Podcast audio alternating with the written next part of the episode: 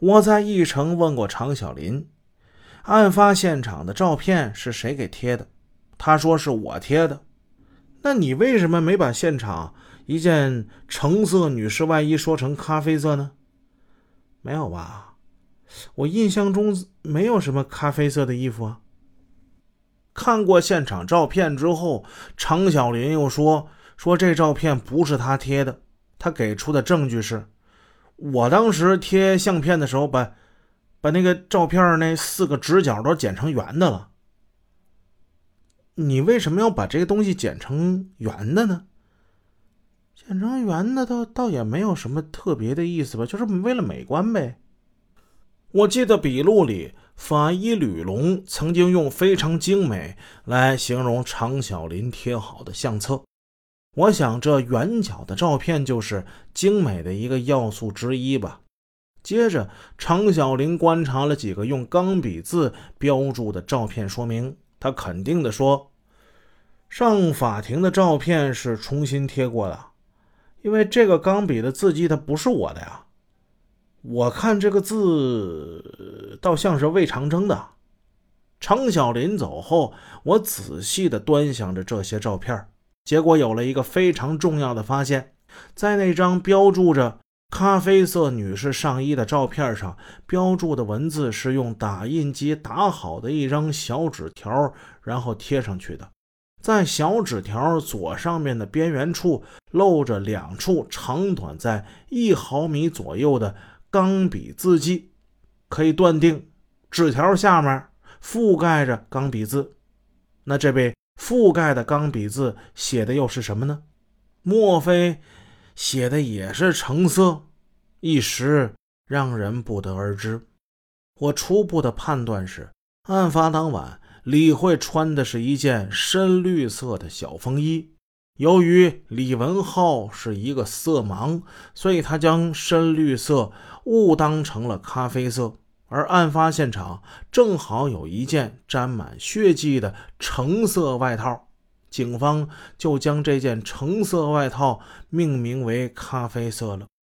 当然，这个结论有些大胆，下面就再组织一些证据，深入论证一下。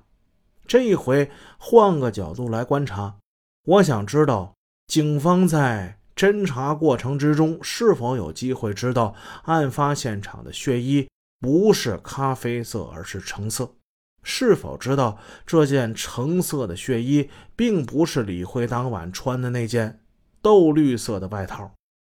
在我看来，警方至少有以下这么几个机会查明有关血衣颜色的乌龙事件。